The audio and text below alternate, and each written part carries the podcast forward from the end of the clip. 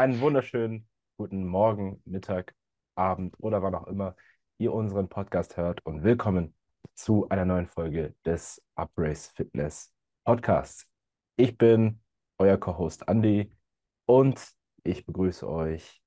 Ich, ich introduce euch, nicht begrüßen, ich introduce euch zu meinem anderen Co-Host Fabian und frage ihn, wie es ihm denn geht.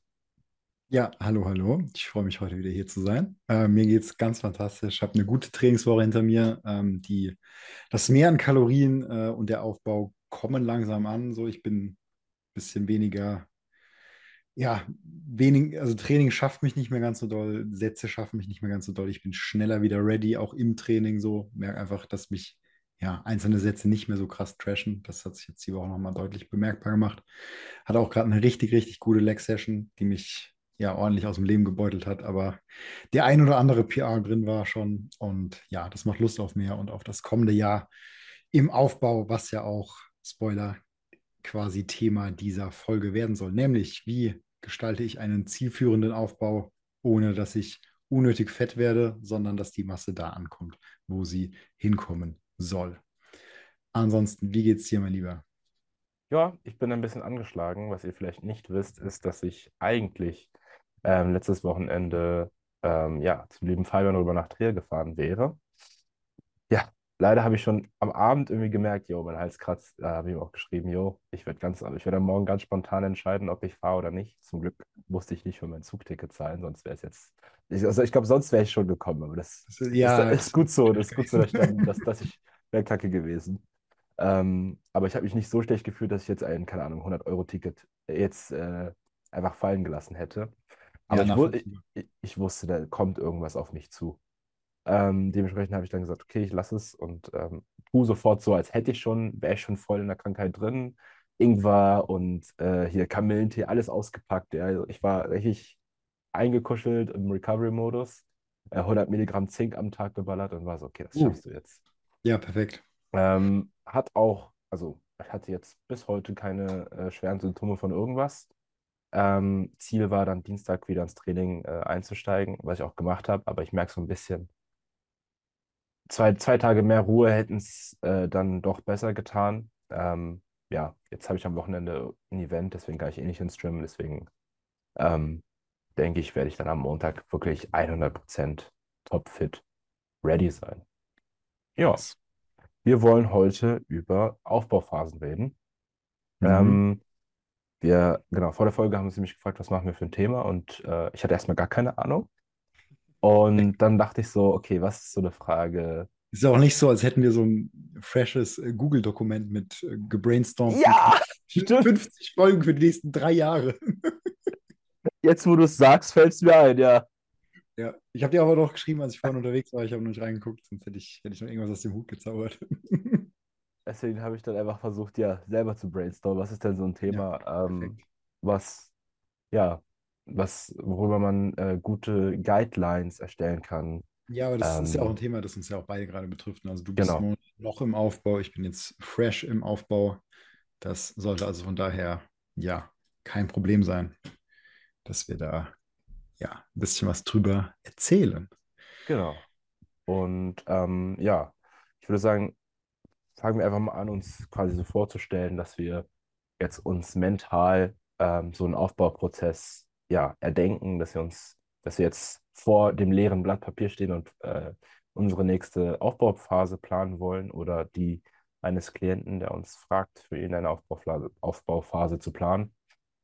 Und ähm, ja, die erste Frage ist natürlich erstmal das Ziel. Ist es irgendwie etwas, ja, soll es ein langfristiger Aufbau sein? Also reden wir da, darüber, dass jetzt keine Wettkämpfe oder sonstiges, irgendwelche Fotoshootings oder, keine Ahnung, Sommerdiäten, was auch immer im Weg stehen, sondern es ist etwas, wo du sagst, okay, ich will einfach nur langfristig über den weiten Zeithorizont Muskulatur aufbauen, stärker werden, einfach meinen Fortschritt im Gym erzielen.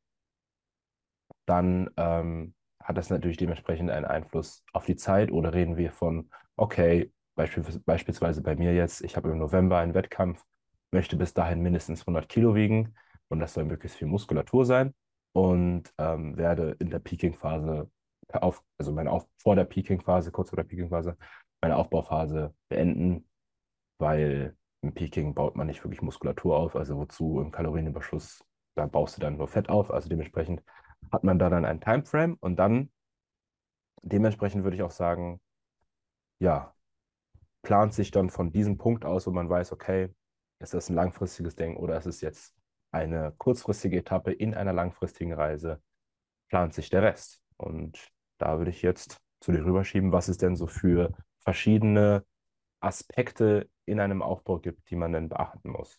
Hm. Also grundsätzlich ist es so genau wie du sagst, ne, die Timeframes unserer Zielsetzung definieren uns eigentlich vorher oder geben uns vor, ne, wie lang kann so ein Aufbau sein, wie oft. Vielleicht muss ich eine Diät zwischen reinschieben. Ähm, und die ordnen sich wie immer unserem ja, größten Hauptziel unter, also wo wir wieder beim Thema Spezifität wären. Ja, wenn ihr euch dazu entscheidet, einen Aufbau zu machen. Übrigens, an der Stelle vielleicht noch Werbung für unsere letzte Folge. Wir haben letzte, letzten Sonntag über ja, die mentalen Hürden gesprochen, die vielleicht so ein Aufbau mit sich bringt, weil ja die Form vielleicht tendenziell erstmal schlechter wird, wenn man sehr gut in Form war.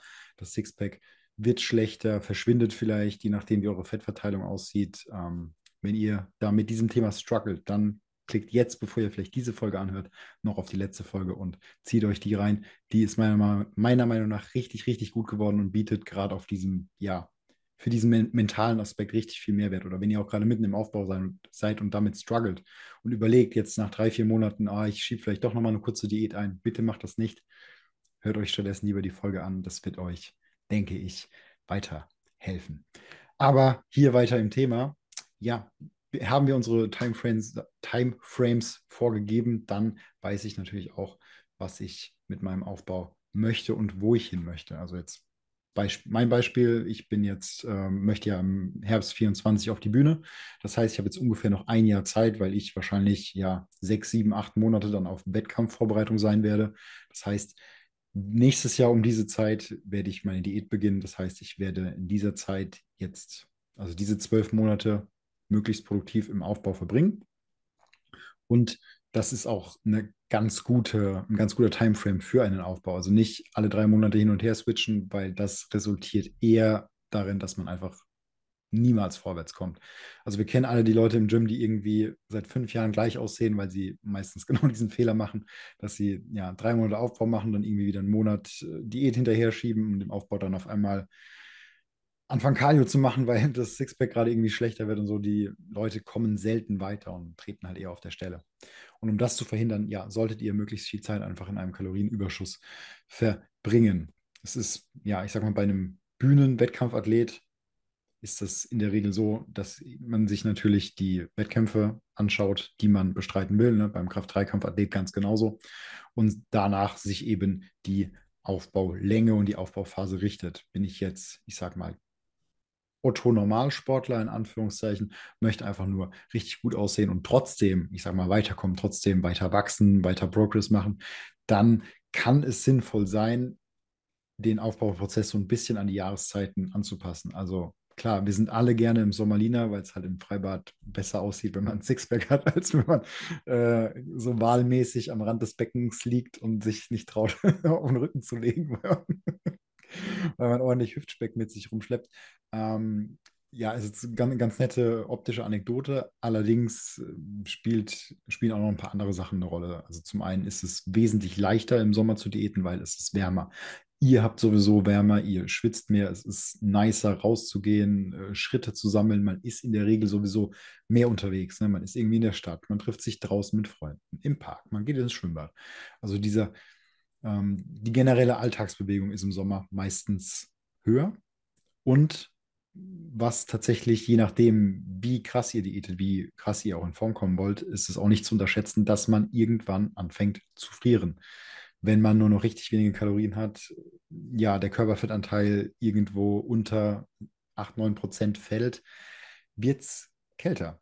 Also auch wenn draußen 30 Grad sind, man hat nicht mehr so warm. Und da ist es dann natürlich nice, wenn draußen noch die 30 Grad sind und nicht, ähm, ja, wenn es draußen gar richtig kalt ist. Also ich habe jetzt dieses Jahr tatsächlich die letzten Monate zum allerersten Mal im Winter diätet und ja, es hat, also das Kälteding war schon so ein Thema gerade am Ende, als dann auch nochmal richtig kalt wurde und natürlich Diäten über Weihnachten und Silvester.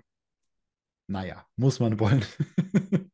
genau, also das wären so die, die ersten Ansätze. Aufbau so lange wie möglich gestalten und ja, an die Ziele, beziehungsweise wenn man keine Wettkampfambitionen oder sowas hat, dann natürlich äh, schauen, dass man das so ein bisschen an die Jahreszeiten anpasst. Oder wenn man jetzt zum Beispiel weiß, man hat vielleicht beruflich ähm, die nächsten drei, vier Monate etwas mehr Luft, ähm, dann kann es sich natürlich anbieten, eine Diät zu machen. Also es ist nicht so, dass sie jetzt unheimlich viel Zeit frisst, aber man kann easy noch das eine oder andere mal Cardio oder so mit reinschieben, zusätzliche Spaziergänge, wie wir das ja immer empfehlen.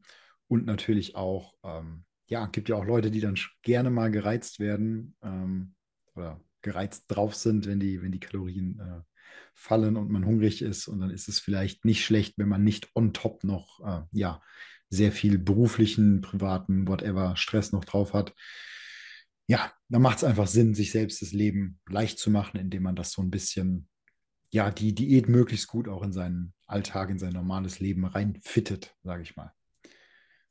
Ja, das so zum Thema ähm, Timeframes und Ausrichten der, ja, des Zeitpunkts des Aufbaus. Wie siehst du das? Was wären deine nächsten Punkte? Ich sehe das ganz ähnlich, aber ich äh, würde gerne deine Meinung zu einem ähm, Approach ähm, hören, den ich auch schon ausprobiert habe und verglichen zu einem langfristigeren Ansatz. Ich, also er hat Vorteile, aber er hat auch Nachteile. Und zwar, weil du hattest ja auch davon geredet, dass man jetzt nach zwei, drei Monaten dann sofort wieder eine Diät springt. Was sagst du von einer ähm, ja, 14- bis 20-wöchigen Aufbauphase, ähm, wo der Kalorienüberschuss so gewählt ist, wir reden ja später noch über Rates of Gain, Mhm. ähm, wo der Kalorienüberschuss so gewählt ist, dass du garantiert maximal Muskeln aufbaust und vielleicht ein bisschen zu viel Fett ansetzt, aber nicht jetzt, jetzt auch nicht eat big to get big, so alles in sich rein, sondern Go, Mad 5000 Kalorien am Tag. genau, das vielleicht nicht, aber halt, dass du, keine Ahnung, sagen wir mal, 100 Kilokalorien über dem bist, wo man sagt, okay, die 100 Kalorien brauchst du jetzt nicht unbedingt, aber die Ja. hast du quasi als Sicherheitslinie. Und Ja. dann nach diesen 14 bis 20 Wochen machst du zwei bis drei Wochen Hardcore Minicut und dann Mhm. fängst du von vorne an. Was sagst du zu diesem Ansatz? Ich habe das ein Jahr lang gemacht, hat gut funktioniert, aber ich bin jetzt eher ein Fan davon, das eher sechs Monate zu machen und dafür dann vier bis fünf Wochen zu diäten und dann quasi weiterzufahren. Würde ich letzterem voll zustimmen, also die Timeframes etwas verlängern. Also so ein Minicut ähm, bin ich auch großer Fan von. Allerdings ist das Problem, dass 99 Prozent aller Leute Minicut falsch verstehen. Also die meisten machen halt Minicut, um sich irgendwie die Diätform wiederzuholen oder so. Und das ist halt, das ist halt Quatsch. Ne? Das wird nicht passieren. Ähm, und dann komme ich eben in dieses äh, genannte Hamsterrad. Ähm, Mhm. Ich arbeite bei meinen Athleten und bei mir selbst, beziehungsweise bei mir selbst, ne, macht ja jetzt Julian. Ähm, aber bei meinen Athleten arbeite ich auch im Minicut, gerade die, die wirklich sehr lange im Aufbau sind. Ich habe zum Beispiel den David, ähm, der ist jetzt eigentlich seit dreieinhalb Jahren durchgängig im Aufbau gewesen. Ähm, aber gut, der, der war auch quasi maximal unterernährt, als wir angefangen haben zu, zusammenzuarbeiten. Also war, ist, ist knapp 1,90 groß und hatte 65 Kilo oder so. Ähm, ja, genau davon sprechen wir. Und wir, wir sind jetzt bei einem ordentlichen äh, Gewicht von so 87, 88 Kilo angekommen. Der wird demnächst seinen ersten Minicut bekommen, einfach ähm, um, also, ne, um das Ganze zu schließen, den Aufbau weiter in die Länge ziehen zu können. Genau dafür ist auch ein Minicut da.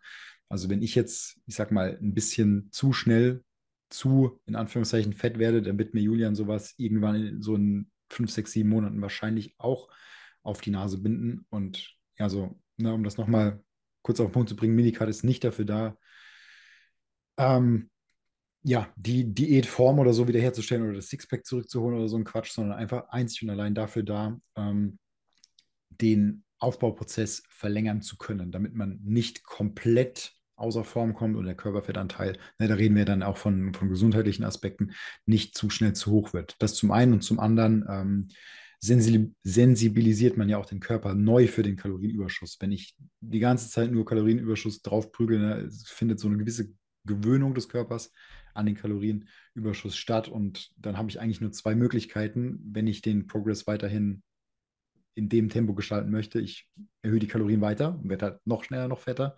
Oder ich mache beispielsweise sowas wie Minicut. Oder wovon ich mittlerweile, habe ich früher nicht gemacht, aber bin ich auch so im letzten Jahr großer Fan von geworden, ähm, dass ich sogenannte Clean-Up-Phasen mache, dass ich äh, jemanden auf einen Kalorienüberschuss setze ähm, und dann abhängig von Gewichtsprogress im Gym und ähm, den Bildern, die ich ja jede Woche von der Person sehe, dann so eine Clean-up-Phase mache, wo ich die Person auf Erhaltungskalorien setze. Damit habe ich sehr, sehr gute Erfahrungen in den letzten 12, 15 Monaten gemacht und das ist was, was ich definitiv weiter beibehalten werde und mir immer wieder, ja, ich versuche das noch so ein bisschen zu perfektionieren, das System, aber das ist etwas, wovon ich gerade ein sehr großer Fan bin. Clean-up-Phasen auch bei, ähm, also bei, sagen wir mal, sehr fortgeschrittenen Athleten mit, äh, Ja. ja, okay. Ja, wobei ich da dann eher zum Minicut tendieren Ja, würde. genau, deswegen, das wäre jetzt Ähm, meine genau, da Frage. eher Kalorienüberschuss, Minicut im, im Wechsel und dann halt irgendwann Diät. Ja, die, die Cleanup-Phase tatsächlich eher bei noch nicht so fortgeschritten oder auch bei Leuten, die beispielsweise aus einer längeren Diät kommen, dass beispielsweise der erste Minicut eher eine Cleanup-Phase wird mit ähm, Erhaltungskalorien, nicht mit Defizitkalorien. Ja. Ja. Und ein Hinweis an der Stelle noch, was ja super viele Leute gerne machen oder was ich so echt oft mitbekomme, dass sie den Deload im Training mit dem Minicut zusammenlegen, weil sie denken, ja, ich brauche dann ja nicht so viele Kalorien, weil ich trainiere ja nicht so viel. Bitte macht das nicht. Weil also die Leute, die das halt machen, die zeigen halt ganz gut, dass sie nicht verstanden haben, wie anabole Schalter funktionieren. Ich muss anabole Schalter quasi auf angeschaltet haben, um eben Progress zu machen. So, irgendeiner dieser Schalter sollte im besten Fall im Aufbau immer auf an sein. Im besten Fall mehrere, aber bitte macht nie alle gleichzeitig aus.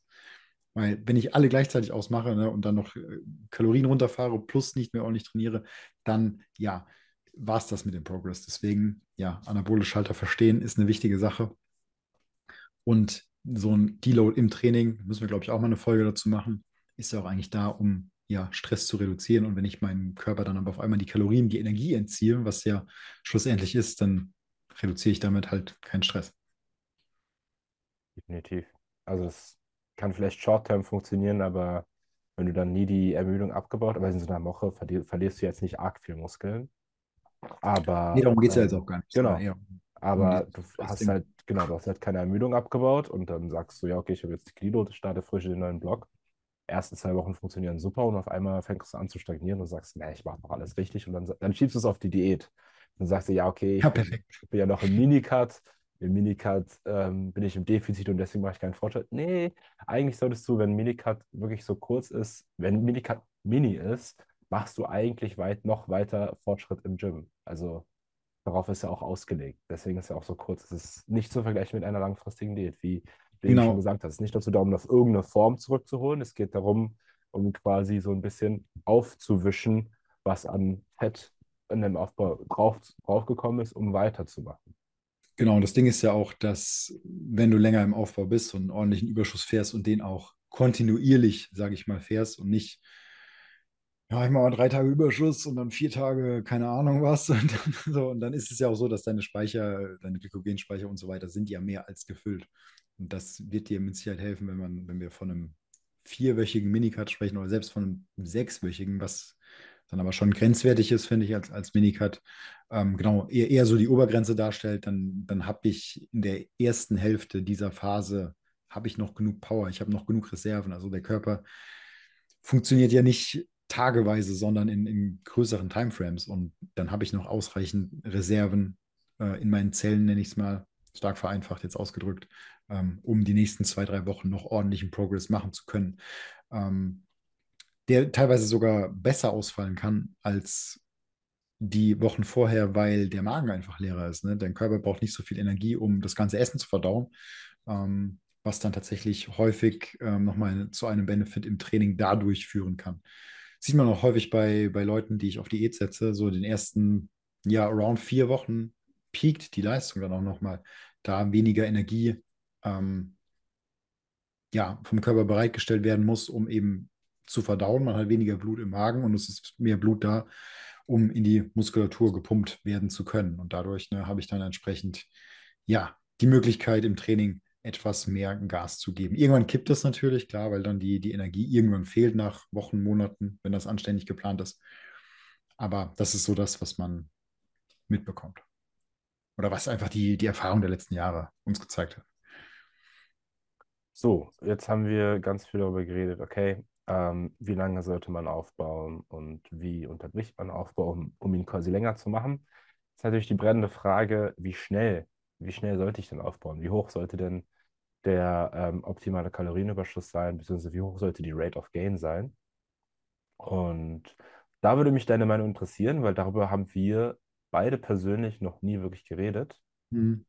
Und Das glaube ich ich letzte auch Woche nur gehört, ganz kurz angerissen. genau, du Ja. hast es angerissen, deswegen, Ja. ähm, und da war auch die Rate, Rate of Gain vergleichsweise gering, fand ich. Ja. Und das wäre auch das, wo ich gesagt hätte, okay, das ist jetzt eher so eine Untergrenze. Wenn du halt ein Jahr lang aufbaust, ähm, ist das so die Rate of Gain, wo ich sagen würde, okay, das macht Sinn. Drunter würde ich nicht gehen und da würde mich, also ich persönlich, und da würde mich deine, deine Meinung interessieren, ob du noch drunter gehen würdest ähm, und was so deine Obergrenze wäre, bevor ich dann auch über meine Obergrenze rede. Mhm. Ja, also meine Obergrenze ist in der Regel, gerade bei jemandem, der schon etwas länger dabei ist, so 1%, 1,2% im Monat Rate of Gain. Weil dann sprechen wir, also bei 1,2%, bei jemandem, der 80 Kilo wiegt, sprechen wir schon von einem Kilo im Monat. Ähm, dass das nicht mehr nur Muskelmasse ist, das sollte, denke ich, jedem klar sein. Ähm, und wenn wir dann, ich sag mal, ein Jahr lang aufbauen, jetzt mal ohne Minicut oder sonstige Sperenzchen gerechnet, dann bin ich ja nach so einem Jahr schon gut 12 bis 14, 15 Kilo schwerer. Ne? Lass da mal noch Weihnachten dabei gewesen sein, lass da mal noch ein All-Inclusive-Urlaub dabei gewesen sein. Ähm, und dann haben wir ja schnell 15 Kilo mehr in einem Jahr. So, das kann man machen. Das wird mit Sicherheit, wenn das Training ordentlich knackig hart ist, dann wird da auch ordentlicher Progress da sein. Ähm, aber so nach so einem Jahr ist so eine Cleanup-Phase dann ganz, ganz, ganz dringend notwendig. Oder vielleicht auch sogar ähm, eine längere, längerfristige Diät. Ähm, bei mir, wir haben jetzt geplant 0,5 bis 0,7 Prozent, also Julian und ich, für mein kommendes Jahr, was einfach, ne, da sind wir wieder beim Thema Timeframes, ähm, die, also die 0,5 bis 0,7 Prozent werden uns von meinen Timeframes diktiert. Ne, ich möchte im Herbst 24 auf die Bühne, ich habe jetzt ziemlich genau ein Jahr Zeit. Ich habe jetzt gerade länger diätet, wir sind aber eigentlich noch zu weit von den Wettkämpfen weg, um jetzt von einem Pre-Prep-Cut zu sprechen. Mhm. Aber nochmal einen tatsächlichen zu machen, dazu fehlt uns eigentlich die Zeit. Weil wir jetzt dieses Jahr eigentlich brauchen, um meine Beine halt auf Vordermann zu bringen. Ja, es ist, wie es ist. Ähm, ja, und uns einfach die Zeit fehlt, da nochmal so einen Pre-Prep-Cut zu machen. Sonst könnte man da sicherlich aggressiver ähm, reingehen und aggressiver, schwerer und schneller schwerer werden, um entsprechend auch mehr Muskulatur draufpacken zu können in kürzerer Zeit. Aber ne, irgendwann kippt dieses Verhältnis natürlich und wir wollen verhindern, dass wir noch ähm, nochmal Diät machen müssen. Deswegen diese vergleichsweise geringe Rate of Gain. Es sei denn, ne, ich habe mich jetzt mal zwischenzeitlich nicht im Griff und fresse halt zu viel. Ähm, dann schieben wir doch irgendwie nochmal Minicut rein, aber ist aktuell nicht geplant. Ne? Und da sieht man halt mal wieder, ne, von der, von der Hierarchie her ist eben einfach der, der Timeframe gerade bei Wettkampfambitionen ja. einfach äh, key. Ne? Er, er diktiert alles andere. Ähm, ansonsten, was so meine Untergrenze wäre, also grundsätzlich bei Frauen sowieso geringer, ne? klar. Da insgesamt leichter, ne? anderer Hormonhaushalt und so weiter und so fort, ähm, würde ich dann eher so in die Richtung 0,5 Prozent gehen. Also, oder ich sag mal als Standard meine eher geringe Rate of Gain jetzt nehmen, also die 0,5 bis 0,7 Prozent. Und da dann auch wieder nach den Timeframes gucken. Ähm, zweites Beispiel, Klientin von mir, die Sarah, ähm, die jetzt seit Anfang des Jahres bei mir ist, so die will halt im Sommer noch mal in Urlaub gehen und hat, also ihre Ambition ist halt gut aussehen, so gerade im Bikini dann und dann schauen wir natürlich, dass wir jetzt, ähm, wir haben jetzt ganz, ganz gut Muskulatur aufgebaut. Habe ich in der Story gesehen, sah, sah stabil aus. Ja, genau, sieht, sieht top aus. Also gerade für, für seit Januar, ne, das sind jetzt elf Wochen, Also nichts zu meckern. heftig, Ne? ja. In dem Zeitraum ungefähr drei Kilo schwerer geworden. Richtig, richtig gut. Ähm, also im, im Wochenschnitt. Und wir schauen jetzt, dass wir da ein bisschen, bisschen Tempo rausnehmen, ähm, um eben ja im Sommer trotzdem gut aussehen zu können. Aber es lohnt nicht, ne? jetzt nach drei Monaten Aufbau jetzt irgendwie in den Cut zu gehen für den Sommer. Dafür ist unsere Zusammenarbeit auch einfach noch zu kurz. Da schauen wir dann eher, dass wir ähm, Sommer 24 richtig gut aussehen und bis dahin jetzt ähm, ein bisschen Tempo rausnehmen, einfach um auch zu verhindern, dass, dass sie im Sommer halt so ein bisschen bloated aussieht. Ne?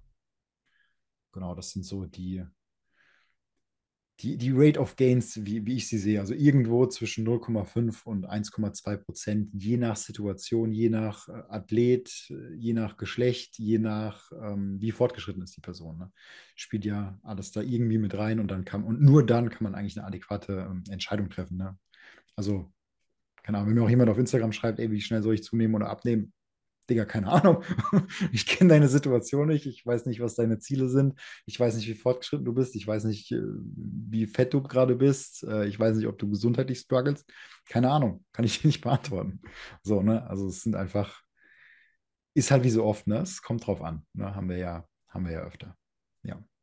Wie ist denn dein Approach da? Also, was ich jetzt so ein bisschen rausgehört habe, äh, bei dir eher tendenziell ähm, in den höheren Rate of Gain-Bereichen. Bisschen aggressiver, würde ich schon sagen. Ähm, ich glaube, meine Untergrenze wäre, wenn es jetzt auf, auch auf Länge angelegt wäre, wäre bei mir meine Untergrenze tatsächlich so 0,6 Prozent. Mhm. Ähm, also bei Frauen wäre es nochmal ein anderes Thema, definitiv. Ähm, aber ich habe jetzt nur Dudes bei mir. Ähm, ja, meine Untergrenze wäre so, ja, 0,6, 0,7. Ähm, vor allem, weil ich auch gerne immer Millicuts irgendwo reinwerfe. Ähm, immer so, ja, ja, mach mal. Ähm, und dann so, ja, 1000 Kalorien Defizit. Was, was, dein, was, was willst du machen, Andis? Ja, doch, mach mal. Ich war ganz sauer auf mich. Ähm, ich bin ein bisschen gemein manchmal, bin ich ehrlich. Aber wenn die, wenn die Resultate kommen, dann sind sie nicht so sauer auf mich. Ähm, jetzt nicht Spaß beiseite. Ähm, ja, also ähm, 0,6, 0,7 wäre so meine Untergrenze und meine Obergrenze wäre tatsächlich bei Leuten mit unter drei Jahren Trainingserfahrung 1,5 Prozent Uh, im okay. Monat tatsächlich. Ähm, und da habe ich nämlich auch jetzt gerade einen, einen, einen Trainee, auch meinen einzigen richtigen Bodybuilding-Trainee, den Marcel. Der Typ geht auf wie ein Hefekuchen. Es ist, es ist krass. Also der Typ hatte, Ist das ich jetzt gut oder schlecht? also auch wirklich größtenteils Muskulatur. Also der Typ, ey, ich, ich, also ich habe den das Wie erste alt Mal ist der gesehen? Ja, der ist 17. ja Der gut. ist 17 und hat einen pralleren Ärmel, als ich, ich je in meinem Leben haben kann. Ich, ich meine es ernst, ey. Ja. Wirklich. Ich habe den im Gym gesehen und dachte so, keine Ahnung, ich habe ihn so gefragt, ja, wie alt bist du? Ähm, ich dachte, er sagt jetzt so 18, äh, äh, 16. Ich so, was? Wahnsinn. Ja gut, in in dem Alter, ne, da, da laufen Genau, halt die, die Hormone so auf Hochtouren, das ist wie wenn ich jetzt anfangen würde zu ballern. Ne? das Also wenn ich stimmt, mir das jetzt äh, stimmt. Am Anfang alle sieben Tage 250 Milligramm Testo reinzuhauen, so ungefähr ist das halt in Ja, das stimmt, das stimmt. Das muss ich, das, den. Punkt muss ich dir geben. Ähm, vielleicht ist es auch so ein bisschen so meiner Zielgruppe geschuldet. Also die Ja, meisten Leute, mit denen ich arbeite, sind ja so, keine Ahnung. Also Marcel ist jetzt 17 und mein ältester Trainee ist 22. Also das ja, ist halt so, ne? Das ist natürlich klar. mir ist, ist die Range, ich glaube, von 25 bis 40. Klar, dann, dann macht es natürlich Sinn, definitiv mit Ja. einer geringeren äh, Rate of Gain ähm, zu arbeiten. Und ich sage auch so, 1,5 ist jetzt auch nur so ein Genetic Freak Ausnahmetalent wie Marcel Modus, äh, bei dem ich das war. Also ich weiß nämlich auch aus meinem ersten Trainingsjahr, da habe ich auch eine Rate of Gain auf ähm, eine Rate of Gain von, ich glaube im Durchschnitt so 1,6 Prozent gefahren. Und ich habe tatsächlich Fett abgenommen. Also krass. wenn du dir anschaust, mein erstes Bild, als ich angefangen habe mit Aufbau zu gehen, versus ich nach einem Jahr Training, da waren halt, da war dann einfach, also es kann auch sein, dass ich so viel Bauchmuskel aufgebaut habe, aber ich glaube halt nicht, weil ich nicht Bauch trainiert habe, dass ich einfach vorher kein Sixpack hatte und auf einmal hatte Diese, ich als, diese Pubertät-Gains, ne? Ich, ändere, ich ärgere mich erst heute so, dass ich die nie hatte, ne? Weil ich ja jetzt so mit 20 oder so angefangen habe, wo der ganze Bums, sag ich mal, relativ abgeschlossen war. Ähm, also körperlich im Kopf natürlich lange nicht, aber ah, hätte ich auch gerne, hätte ich gerne mitgenommen. Hätte ich gerne mitgenommen. das Ding ist, ja, man hat in dem Alter so viel regenerative Ja, Kapazitäten. ist Es ist so krass. Wenn ich jetzt überlege, was ich damals gemacht habe, wenn ich das heute machen würde, ich würde nach einer Woche an die Wand fahren. Und da bist du halt ich, ich so, habe hab zu der Zeit ja gar keinen Sport gemacht, mhm. aber ich habe kaum gepennt. Also ich habe ein unglaublich niedriges Schlafbedürfnis in der Pubertät gehabt. Ich hatte so vier Stunden Schlaf und so gar kein Problem. Ja, hast du easy weggesteckt, wa? und heute, oh, wenn ich nur sieben Stunden 30 habe, oh. Ist man schon so, oh Gott, die Stunde mehr hätte ich schon gebrauchen können. Ja, voll, voll. Auf jeden Fall. Also das ist natürlich natürlich jetzt ähm, ein Ausnahmefall. Also sagen wir mal, du bist in einem Milieu unterwegs, in einem, in einer Umgebung, in äh, einer Lebenssituation unterwegs, äh, die dir extrem viel Anabolismus verspricht, dann finde ich, kann man noch hochgehen bis zu 1,5 Prozent in Ausnahmefällen. Aber ansonsten würde ich mich auch im Bereich halt von ja, 0,6 bis maximal 1,2 ähm, ja, Prozent bewegen. Und so macht general fange ich eigentlich so bei, bei einem Kilo Also nicht bei einem Kilo, also bei einem 100 Kilo schweren Menschen schon. Ich bin jetzt, ich habe jetzt wieder in Kilos gedacht, weil ich jetzt 99 wiege. Weil, weil du fast 100 hast. genau. Ähm, also ich meine natürlich Ich jetzt. rechne äh, gerade immer mit, mit 80 Kilo, weil ich halt gerade bei den 80 bin. Es, ist, es passiert irgendwie automatisch. Irgendwie. automatisch, man kann es nicht verhindern. ne? Also, ähm, was ich meine, natürlich, ähm, Startpunkt ist so ungefähr ein Prozent. Ähm, das ist so mein Approach. Bei einer Frau würde ich eigentlich eher, eher so mit 0,7 Prozent anfangen. Und dann schaust halt auch, weil es gibt ja auch Personen, und das hat leider wieder das Thema Genetik, die ähm, zwar sehr gut aufbauen, also sehr gut Muskulatur aufbauen, aber da trotzdem dabei auch sehr viel Fett aufbauen. Hm. Also, ich weiß nicht, ob ich es ob ich's gerade gut erkläre. Also, man hat ja nur einen gewissen Überschuss und da ist ja nur, nur, eine gewisse Menge an Energie da. Aber du kannst zwei Leute mit ungefähr ähnlichem Trainingsstand auf den, auf den gleichen Kalorienüberschuss setzen. Und dann gibt es halt die Leute, die gar nicht aufbauen. Das heißt gar nicht. Jeder baut auf in, mit einem vernünftigen Trainingsplan. Aber die halt so sehr, also sehr langsam Fortschritte machen und man muss immer wieder verschiedene Parameter Und anpassen. re relativ chubby werden dann. Ne? Genau, genau. Und man merkt sehr viel des Kalorienüberschusses geht in die Hüften, der Unterbauch ist ziemlich schnell wieder weg vom Sixpack. Ja. Und dann gibt es halt andere, wo du das Gefühl hast, die nehmen irgendwie noch Fett ab. Bei Mhm. irgendwie, keine Ahnung, ne? Irgendwie 0,3% ähm, Rate of Gain die, die Woche, wo du denkst, boah, der Bruder, wo, woher nimmst du jetzt gerade die Muskelmasse? Dementsprechend ist das natürlich auch ein wichtiger Faktor, den man mit einbeziehen muss. Wenn du, ähm, und letzten Endes ist ja Zeit, die wir mit Fettverlust verbringen, Zeit, die wir in Anführungsstrichen verschwenden, in, weil wir in der Zeit nicht, also verschwenden im Sinne von aufbautechnisch gesehen, verlorene Zeit. Genau, natürlich verlorene kann Zeit Man auch, ähm, also je nachdem auch, wie das Training vorher aussah, in der Diät noch äh, Fortschritt machen. Also je nachdem, ne? Jemand, Genau. der relativ ähm, mopsig ist, nenne ich es mal, der wird auch gerade am Anfang von der Diät noch, Ja, guten easy. Progress in Form von Muskelaufbau machen oder auch jemand, der noch nicht sehr fortgeschritten ist, äh, definitiv. Auch. Also ja, klar, auf jeden Fall. Aber wir wollen natürlich, wenn man, wenn wir eine gewisse Grundlage gelegt haben, um es mal so auszudrücken, ähm, sagen wir jetzt mal zum Beispiel deinen Ausgangsstatus, wollen wir ja möglichst vermeiden, unnötig viel Fett aufzubauen, Genau. damit wir eben möglichst wenig Zeit in einem nicht anabolen Milieu verbringen. Genau, so würde ich das ungefähr ausdrücken. Und ähm, dementsprechend schaut man sich natürlich auch die Gegebenheiten des Athleten an. Wenn der Athlet jemand ist, der ja extrem viel Muskulatur aufpackt, aufpackt ähm, dann äh, ja immer hinterher mit den Kalorien, kann nicht schaden. Aber wenn ähm, man eben merkt, dass ja die Person sehr schnell dazu neigt, ähm, ja, Fett anzusetzen, was auch bei vielen Leuten ist, die vorher eher dicker waren, ist mir irgendwie aufgefallen. Also Leute, die vorher schon halt eben diese Fettzellen angesetzt haben, die neigen eben dazu, Beobachte ich genauso. selbst wenn sie dann auf ein niedriges Niveau gekommen sind, auf ein niedriges Körperfettniveau gekommen sind, dass sie im Aufbau aber leichter, äh, leichter wieder Fett ansetzen. Und bei denen ist dann dementsprechend, finde ich, empfiehlt sich dann auch eine geringere Rate of Gain. Und wenn man eben in deinem Fall ähm, gar keine Lust hat, ähm, ja, gar keine Zeit hat, gar keine Zeit hat, ein Pre-Prep, ein Pre-Prep-Cut zu machen, Ja. ähm, eben finde ich dann auch eine Rate of Gain von eben 0,5 bis 0,7 Prozent pro Monat auch äh, angemessen. Und in dem Kontext macht es jetzt Sinn. Ich dachte, ihr macht jetzt noch vor der Prep halt einen Pre-Prep-Cut, deswegen war ich so, Bro, Nee. 0,5 Nur, ein 0,7. Minicut quasi als, als Notfall-Backoff-Plan, ne? aber Mhm. eigentlich ist der Plan bis ja, Anfang März jetzt durchgehend im Aufbau zu sein und dann quasi in die Prep zu starten. Ja, und in dem Kontext, der Kontext, wie gesagt, ne, ist halt was, äh, ist auch äh, ein wichtiges Thema, eben die Timeframes, die wir von Anfang an durch die Folge hindurch immer wieder betonen. Ähm, die Timeframes diktieren eben, wie groß dein Kalorienüberschuss äh, sein soll. Und ähm, ja, genau, nehmt euch diese Eckdaten mit, 0,5 bis äh, 1,2 Prozent so als ne, Range, je nachdem, ob ihr ja viel Zeit habt oder wenig Zeit, ob ihr ähm, viel aufbaut oder wenig aufbaut, äh, jetzt auf Muskulatur gesehen, relativ gesehen zu eurem Körpergewichtszugewinn.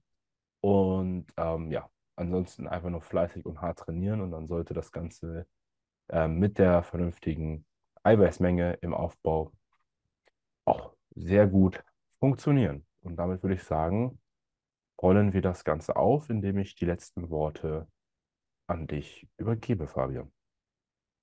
Ja, also wie gesagt, Timeframe am wichtigsten detektiert alles, vor allem eure Rate of Gain eben und wie lange ihr aufbaut. Wenn ihr jetzt sagt, das ist mir alles viel zu kompliziert, das sind viel zu viele Zahlen für mein Gehirn, dann schreibt gerne dem Andi unter Ehrenmann Andi oder mir unter Leinis Lifting Palace. Und wir schauen mal, ob wir coachingmäßig vielleicht zusammenkommen und wir helfen euch gerne mit euren Anliegen weiter.